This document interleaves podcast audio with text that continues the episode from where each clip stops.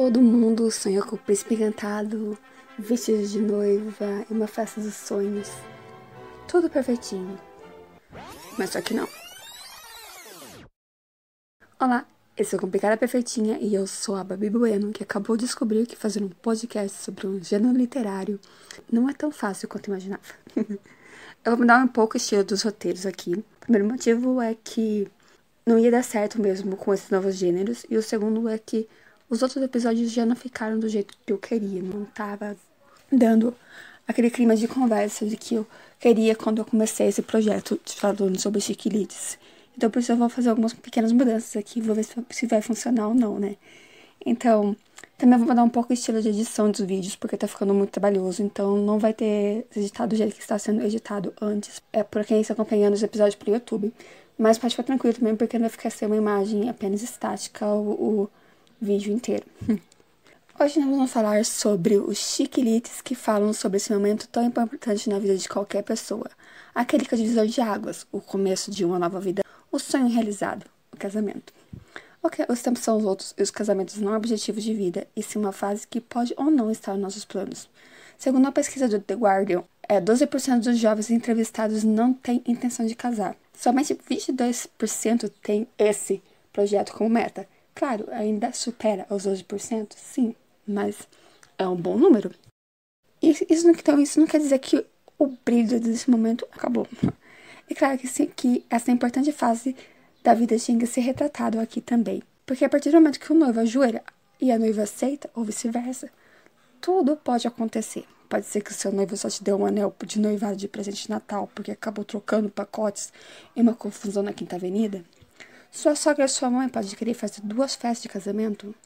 Sua melhor amiga pode colocar o olho no seu noivo. Você pode começar a trocar mensagens com o dono do celular corporativo que você pegou do lixo porque o seu celular foi roubado logo depois que você perdeu o seu anel de noivado. E até depois do casamento, sua mãe pode querer sabotar a sua lua de mel. As exposições são ilimitadas, tudo pode acontecer. Sim, todas essas situações hipotéticas aconteceu em algum livro. Na exata ordem, o presente da Tiffany, a lista de casamento da Beck Bloom, o noivo da minha melhor amiga, fiquei com seu número e a de mel. Os checklist que fazem casamento tem duas divisões. O primeiro é o Wedding que tem o foco na noiva, nos preparativos para o casal e nos dilemas do casal, né? Ele é bem pouco checklist de subgênero. Na verdade, a maioria dos checklists que eu abandonei é desse gênero aqui. Eu acho que os dois melhores representantes aqui para esse gênero é da mesma autora, que é o Louca para Casar, da Madeleine Wickman, vulgo Sophie Kinsella. Então, no Louca para Casar, a garota, a garota, né, a Millie, estava poucos dias de casar com o cara dos sonhos dela e tem tudo para ser o casamento do ano, mas tem dois probleminhas.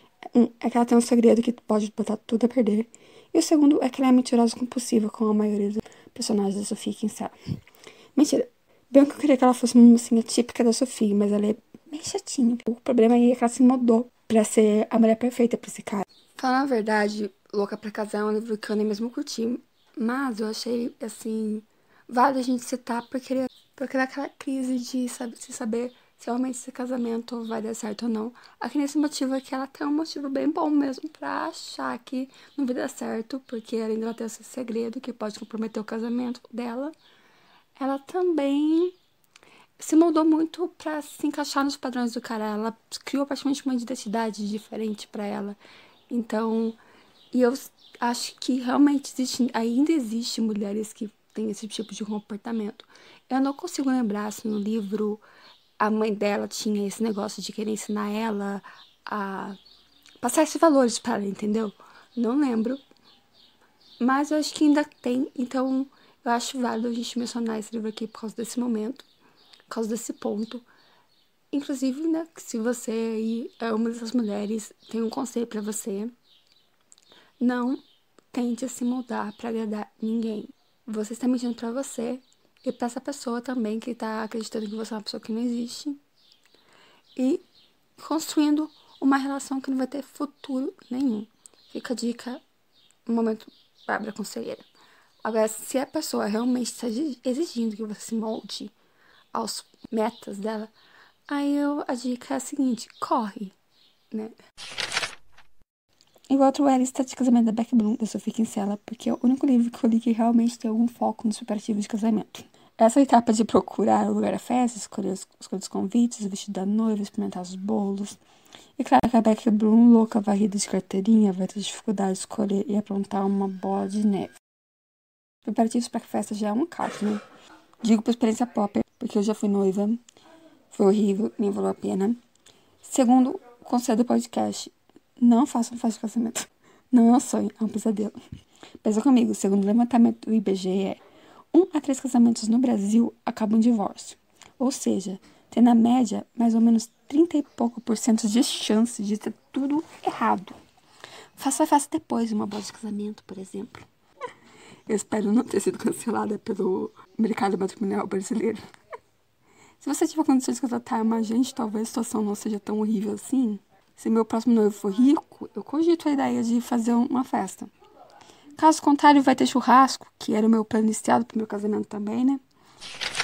Outras leis de Wedding são Fisgada, o terceiro livro da Rainha de Fofoca, da Meg Cabot, com direito a curiosidades da moda e cultural sobre casamento durante a leitura. A Noiva também 42, da série Whittle Else.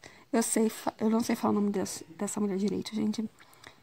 É, Partiu Vida Nova, da brasileira Leila Rego, que eu ainda não li, mas quero. E O Casamento da Princesa, livro final de Odiar da Princesa, e o único que eu não li. Eu abandonei. Shhh, da série. E Asiático Podres de Ricos.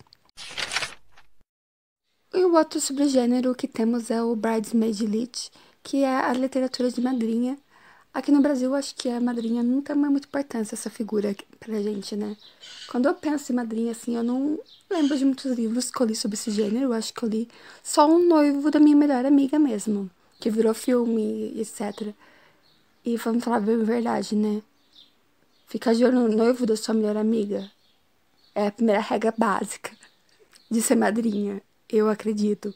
Mas tirando isso, eu acho que da Beck Bloom aqui na Quinta Avenida, a Beck é madrinha da Suzy, mas a Beck tá em Nova York. E a Suzy está em Londres, então não vale tanto assim. E os delírios de consumo na Quinta Avenida, acho que não vale tanto assim. E tem o qual é o seu número, só que é, tipo, é a irmã da menina que vai casar, mas todo uh, o dilema da história não tem muito envolvimento nenhum com o casamento. Então, a gente, agora trouxe uma novidade, que a novidade é que eu vou trazer um livro sobre cada subgênero para discutir com vocês. Eu fui ler um livro que eu achava que ia encaixar nessas duas categorias. Eu achava que ia ser um Bridesmaid Elite e um Elite. Eu estava errada, estava.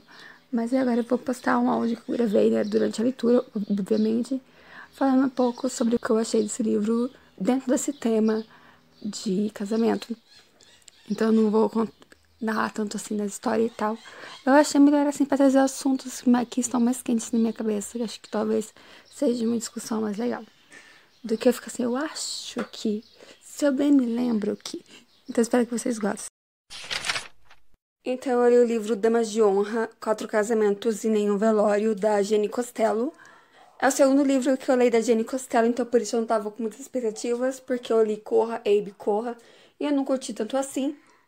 Então, a Ivy, que é nossa narradora, ela tem 27 anos e ela nunca se apaixonou de verdade por ninguém. E agora ela vai ser madrinha de casamento de três pessoas. É agora o primeiro casamento está, já tá acontecendo, já tá rolando quando o livro começa, que é o da Grace. E nesse casamento ela vai encontrar uma pessoa que vai fazer balançar esse coraçãozinho dela. A história é basicamente essa. Não é só ela nesse cortejo, ali com o casamento da Grace tem mais uma menina, que é a Charlotte. E ela e a Charlotte depois também são madrinhas de todos os outros casamentos que acontecem nesse livro. E a Charlotte também é uma personagem, ela é gordinha, ela tem autoestima baixa, é um pouco tímida, assim, e. E a Eve meio que quer arranjar alguém pra ela, sabe?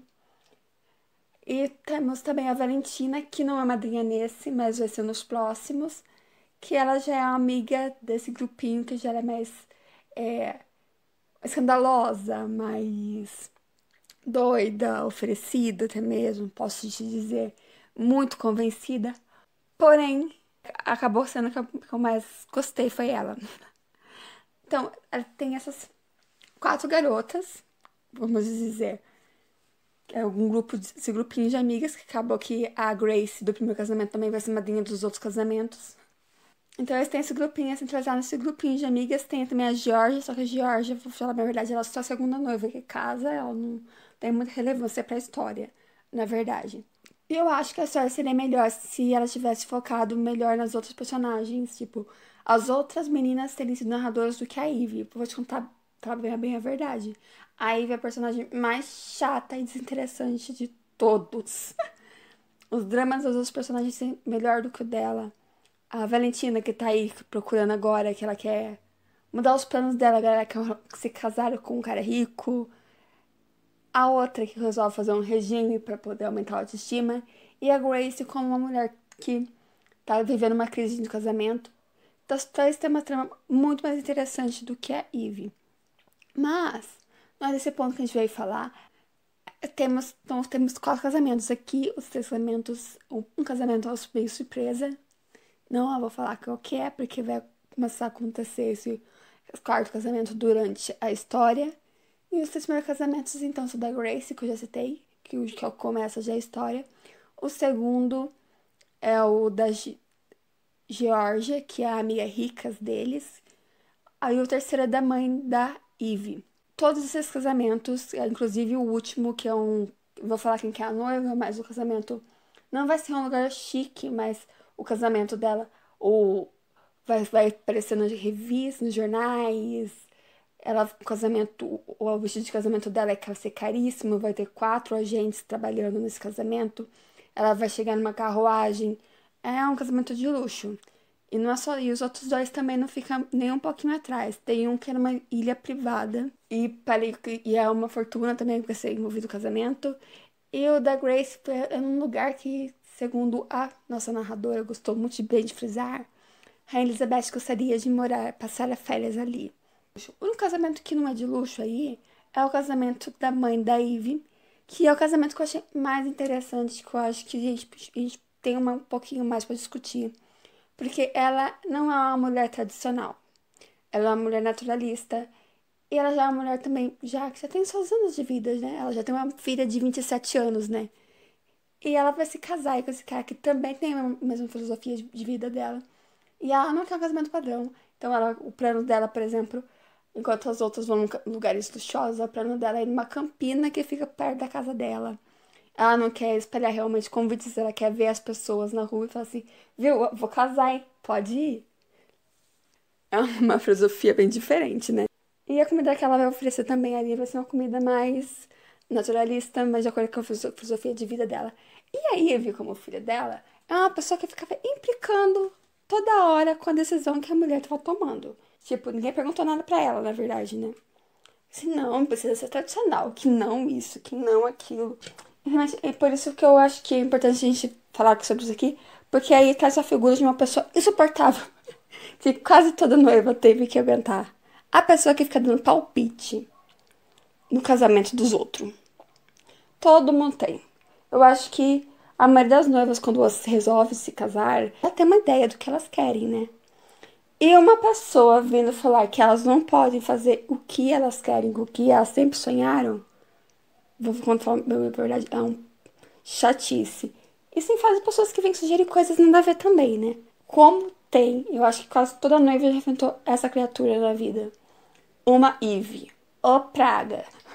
É, realmente, eu falar bem a verdade. Como eu disse, a Eve é muito materialista, então realmente o que a gente sabe dos casamentos, principalmente, é que as coisas ela é cara, eu não tenho sobre preparativos.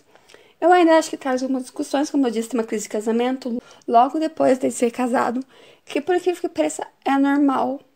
Mesmo ela, Grace, tendo casado com um cara que ela já tá junto há sete anos e tendo duas filhas, mesmo assim, tem muito casamento que, mesmo tendo essa duração toda antes, todo esse relacionamento antes, ainda tem uma crise logo nos primeiros meses. Eu acho uma coisa bizarra e estranha, mas eu sei que acontece. Eu já vi gente que aconteceu coisas semelhantes. E também teve um momento ali que teve, foi trazida à tona uma discussão que eu acho, eu acho relevante também para os tempos atuais, que é se a mulher deve adotar ou não o nome do marido. Principalmente, eu especialmente, eu não tenho nada contra a ideia de pegar o nome do marido, mas muita gente não sente alguma coisa contraria. Algumas pessoas é porque já tem um nome relevante, como foi citado ali por uma pessoa. Outras, tanto faz, tanto fez, que nem eu. Outras parece que, que é, é, como você pode dizer, que é um sinal de que você virou propriedade do homem. Então, então é uma decisão, acho que é muito particular de cada um. E eu achei interessante trazer essa discussão também para aí o contexto dessa história da Damas de Honra. Mas realmente a história não foi uma história que eu gostei. E no quesito preparativo de casamento também não achei que ela foi grande coisa. Então, gente, espero que vocês tenham gostado desse podcast. Que vocês tenham gostado dessas mudanças. Talvez não ficou tão legal assim como eu esperava. Mas espero ainda que vocês curtam. Então, gente, se vocês quiserem continuar conversando comigo, vocês podem me seguir no Twitter Babi lá no Instagram ou no Babi Bueno 1992 no Twitter. E eu te vejo na próxima sexta-feira, às 5 horas, aqui do Complicado e Perfeitinha, para mais um episódio.